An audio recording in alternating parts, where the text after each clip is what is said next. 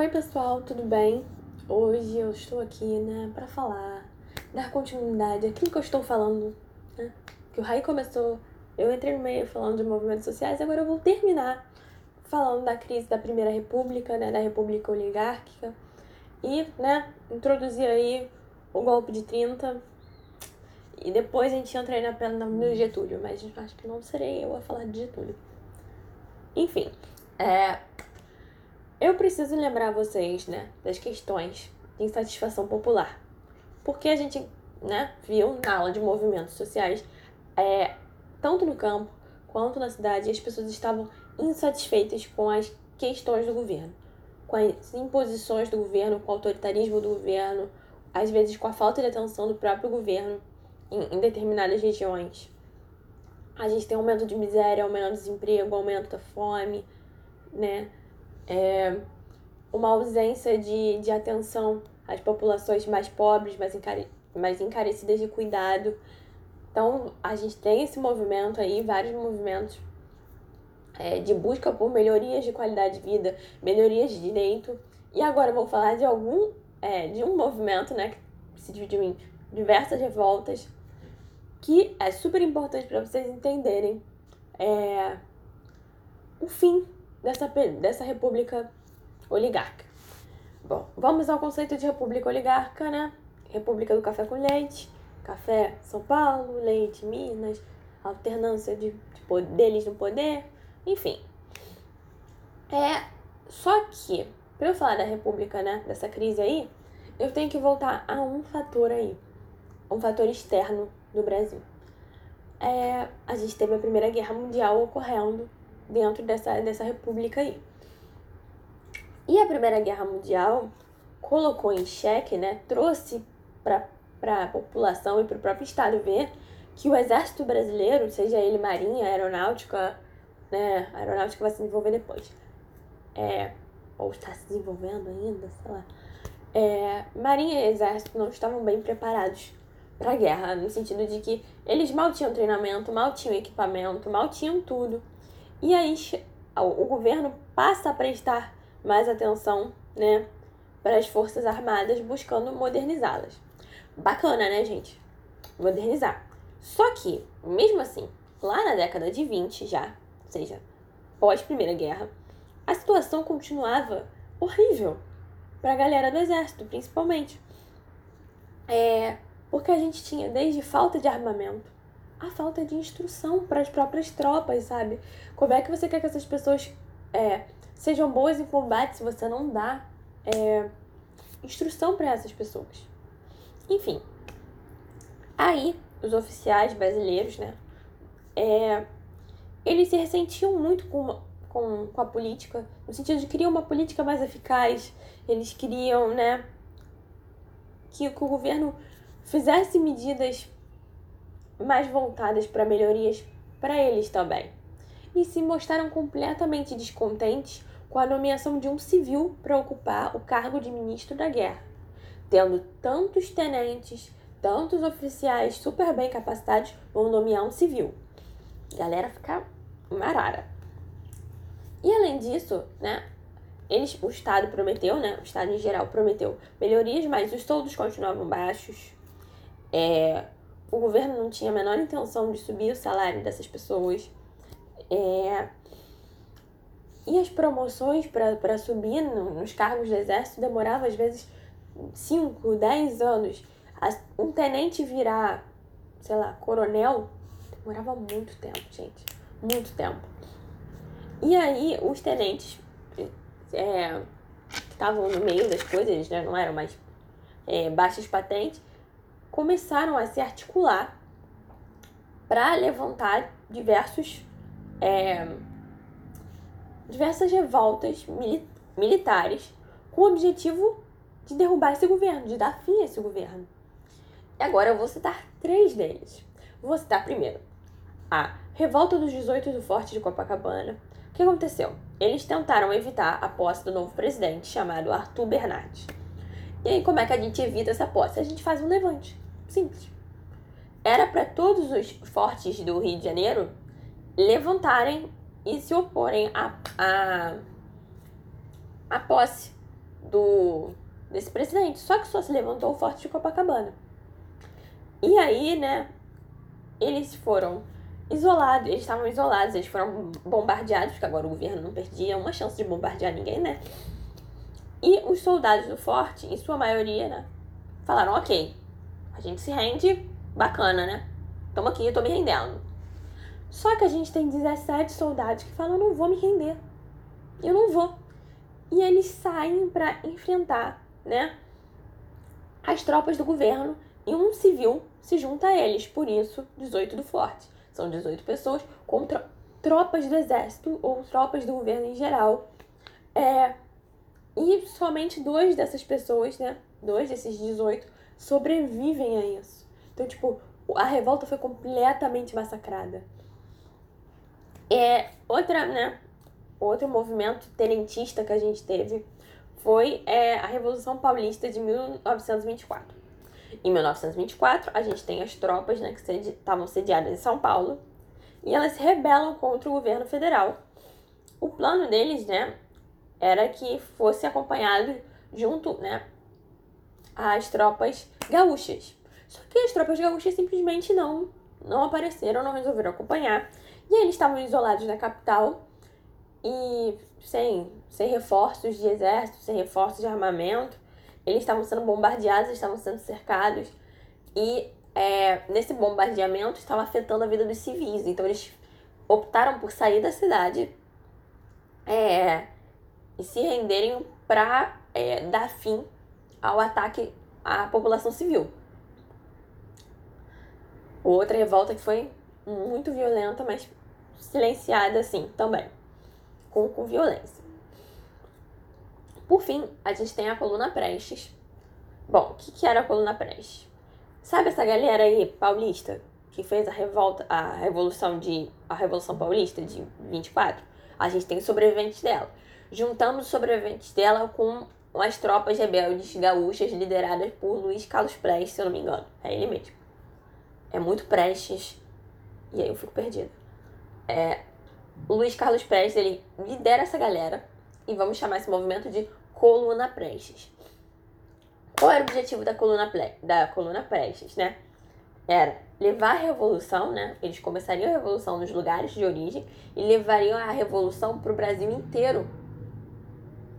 É, e nessa de levar para o Brasil inteiro, eles queriam a adesão da população. Acharam que a população ia aderir. E aí eles passam né, a fazer esse movimento de, de ir, né? Eles andaram para mais de 25 mil quilômetros, se eu não me engano, em 13 estados. Só que eles eram perseguidos pelo, pela, pelas tropas do que eram apoiadoras do governo. Então foi um conflito muito, muito, muito, muito complicado. E aí, sem o apoio popular, sofrendo essa pressão absurda, sem reforço militar, é, eles, essa galera, né, acabou se refugiando na Bolívia e de lá o movimento se dissolveu, mas a, a ideia de, de voltar para tomar o país, ela não morreu, ela só ficou ali, em, ficou em banho-maria. Eu preciso que vocês prestem atenção nesses movimentos tenentistas porque eles querem dizer alguma coisa. Se o objetivo deles era derrubar o governo, é, eles vão ser figuras essenciais para o golpe de 30. Além disso, né, o movimento tenentista ele defendia reformas como o voto secreto, centralização de poder, é, o ensino primário e profissional obrigatório. Então eles queriam mudanças efetivas mesmo, além de aumentar o soldo deles, eles queriam também dar fim a essa, esse governo que só olhava, né, para algumas questões e simplesmente fechava os olhos para muitas. E aí, né, é, eu vou falar mais pra frente, mas vou fazer um resumão aqui. Em 1930, essa galera aí do, da coluna Prestes, ela volta pro Brasil. Com os ânimos da flor da pele, a gente tem uma dada eleição, e essa eleição aí vai gerar um bafafá. Mas vou dizer que pra é, derrubar essa galera que foi eleita, foi super necessário é, esses tenentes participarem. Outra coisa que aconteceu nesse meio tempo aí foi a Semana de Arte Moderna em São Paulo em 1922. Ah, Ana, você acabou de falar do movimento tenentista, porque você está falando de arte. Primeiro, arte é importante, tá? Segundo, é, a gente passou por uma mudança muito efetiva, né? Vem passando, vinha né, passando nesse momento da história, por uma mudança muito efetiva. A gente estava saindo, né, de um tradicionalismo colonial, de, de, um, de um ritmo muito lento, para é, se inserir no mundo industrializado, moderno, é, moderno em diversos aspectos, tanto na produção quanto no modo de viver. A gente tem fotografia, a gente tem cinema sendo introduzido e tudo mais. Então a gente passa por uma série de evoluções tecnológicas que entram em conflito. Então são duas realidades entrando em conflito aqui no século XX. Esse tradicionalismo com essa modernidade. E a Semana de Arte Moderna vem para botar em xeque tudo isso aqui. Aqui no Brasil, como eu falei, né? Semana de Arte Moderna coloca tudo isso em xeque. Por quê? Porque no Brasil, além das, das artes expressarem essas transformações, né? No modo de viver, no modo de, de pensar até, é, e no modo de produzir, ela também traz alguns questionamentos. Como em que sociedade, né? Esses artistas estavam inseridos, na forma como eles viam a sociedade. Era um período de muita indagação, de muita transformação, de muitas descobertas. Então, toda a arte produzida aqui no Brasil, né, e exposta nessa semana de arte moderna e até produzida para além disso, porque a semana esse movimento da arte moderna não durou só essa semana, ele iniciou em 1922 e durou muito tempo, chegando até o final da década de 30.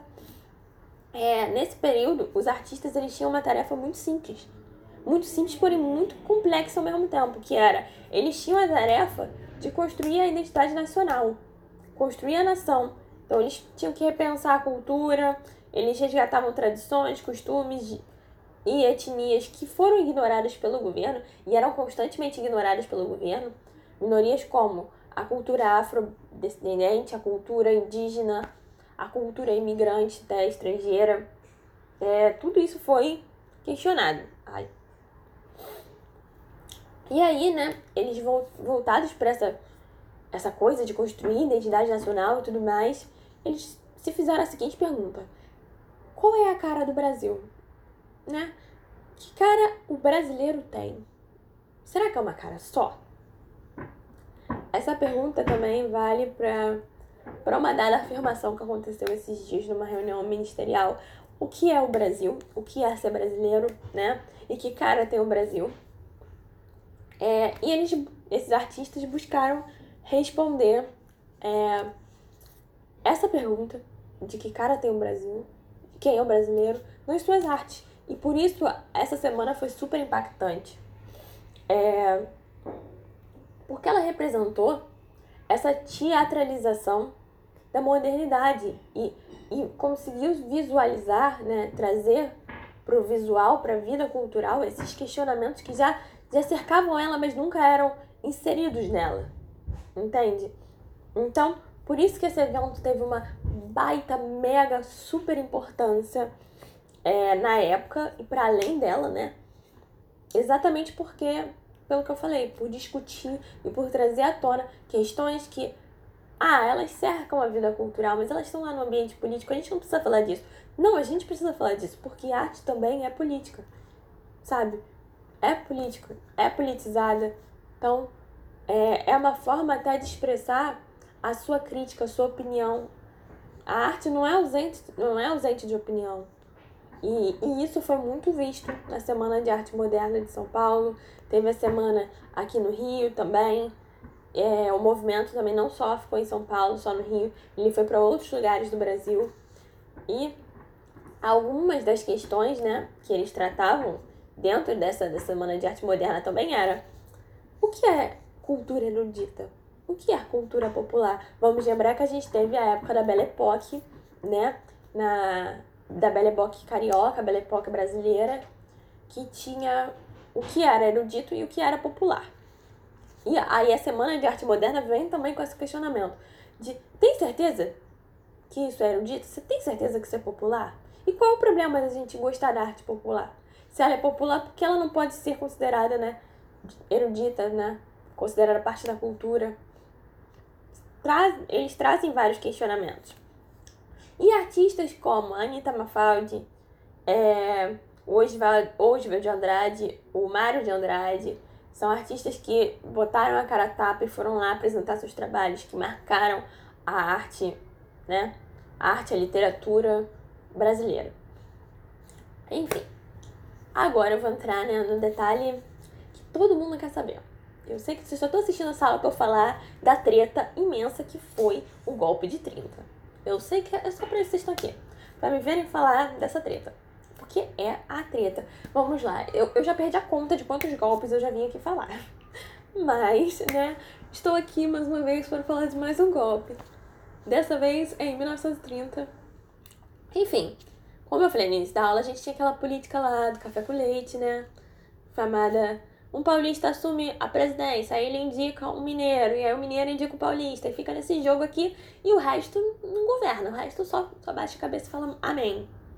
Só que, né, durante o governo do Washington Luiz, lá em 1926, a gente começa, né? Em 1926 a gente já passou por todos aqueles movimentos sociais. É, o movimento tenentista está crescendo, a gente tem a Semana da Arte Moderna questionando tudo, né? Todos os ideais dessa república. Então a gente começa a ver a crescente, né? O crescente movimento de oposição a essa aliança do café com leite crescer e se fortalecer. E aí, beleza, a gente tem esse fortalecimento aí, mas tá tudo de boa. Estamos no final do governo aí do Washington Luiz. Aí já fica o candidato mineiro assim, uhum, pode vir, pode me indicar. Tô aqui te esperando, pode vir. Aí o Washington Luiz fala, ah, eu vou indicar um paulista. E aí o governo, os mineiros ficam, ele não fez isso, ele não fez. Ah, mas ele não fez. Aí o, o Júlio Prestes fica, uhum, ele fez. Eu sou indicado, não é você. Aí a galera de Minas fica como? Bolada.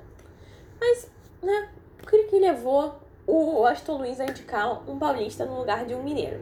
Primeiramente, ele queria, né, continuar aí a política dele de, de estabilização econômica. O que, que isso significava? que tinha que manter o preço da alta do café, né? O preço alto do café. E era só isso que interessava ele porque ele era paulista, então ele defendia o interesse do estado dele. Enfim. Só que ele pensou, tipo, ah, eu vou indicar aqui, essa galera de Minas vai ficar suave, sabe? Suave, porque eles me amam. Eu sou super popular, eu sou a Regina George, sabe? Quem é o Austin Luiz? Ah, ele é maravilhoso, ele consegue agradar todo mundo, ele agrada as elites e tal. É, na cabecinha do Washington Luiz era isso que estava acontecendo. Do lado de fora era que filho da mãe. Eu não acredito que você indicou um paulista no lugar da gente. Eu não tô acreditando. Sabe o que eu vou fazer? Sabe o que eu vou fazer? Aqui está a nossa aliança. Eu vou rasgar a nossa aliança. Ela não existe mais. Não existe mais. E aí o que, que acontece? Essa galera de Minas aí, bolada, chega e articula uma aliança com a galera, com essa galera da oposição principalmente os gaúchos, é, para enfrentar os paulistas é, nas eleições. Eles se juntam, né? Eles formam, né? É, os mineiros, os gaúchos, os cariocas, os paraibanos, eles se, eles se juntam e formam uma aliança liberal. E aí, a aliança liberal lança quem?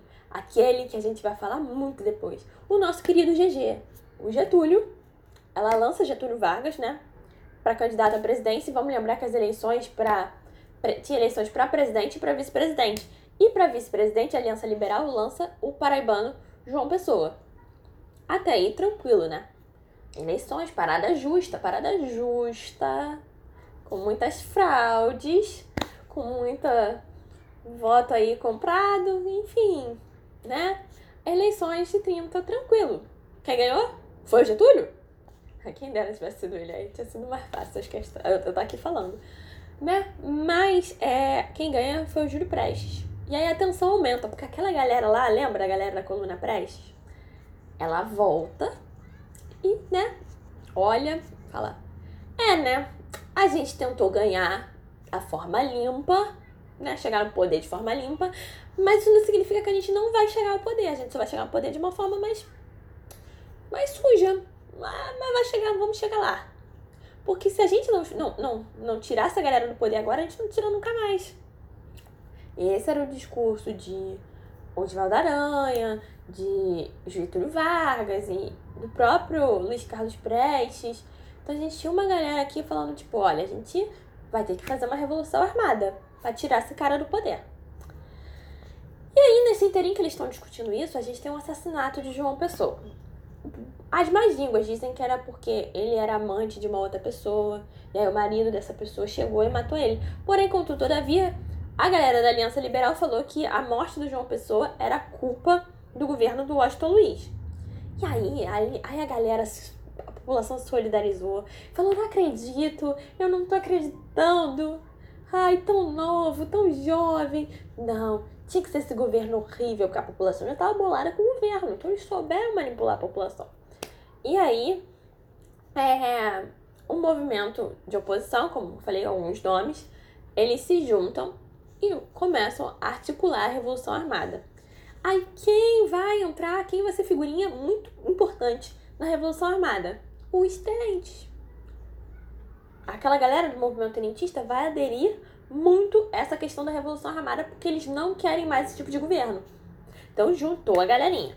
E aí, né, em 3 de outubro desse ano, de 1929, né, é, as ações se iniciaram, as ações movimentadas pela galera da Aliança Liberal, elas se iniciaram no estado, nos estados que integravam essa aliança, ou seja, Rio de Janeiro, é, Rio Grande do Sul, Paraíba e Minas. E no dia seguinte já tinha adesão em todo o país. Para vocês verem quanto a população estava insatisfeita com é, o governo vigente. E aí, né, em 24 de outubro, a galera, né, forma uma junta, né, essa galera da Aliança Liberal, forma uma junta militar que vai lá, bate na porta do Washington Luiz e fala, barulhinho de porta batendo, né? É, então, ou você sai, ou você sai. Você tem a opção de sair por bem aqui, na moral, passar, ou você tem a opção da gente ir aí tirar você na força. A Washington Luiz falou, vem me tirar na força então.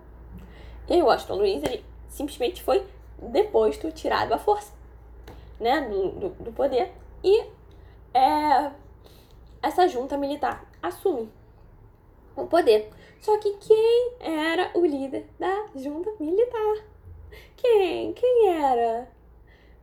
Era o Luiz Carlos Prestes? Não era ele, não. Era o Getúlio Vargas. E aí, é, o Getúlio Vargas estava ainda no Rio Grande do Sul, ele chega no Rio de Janeiro no dia 31 de dezembro eu acho, é, 31 de dezembro. E ele assume o governo, né, como chefe de um governo provisório. E é assim que se dá o golpe de 30, né?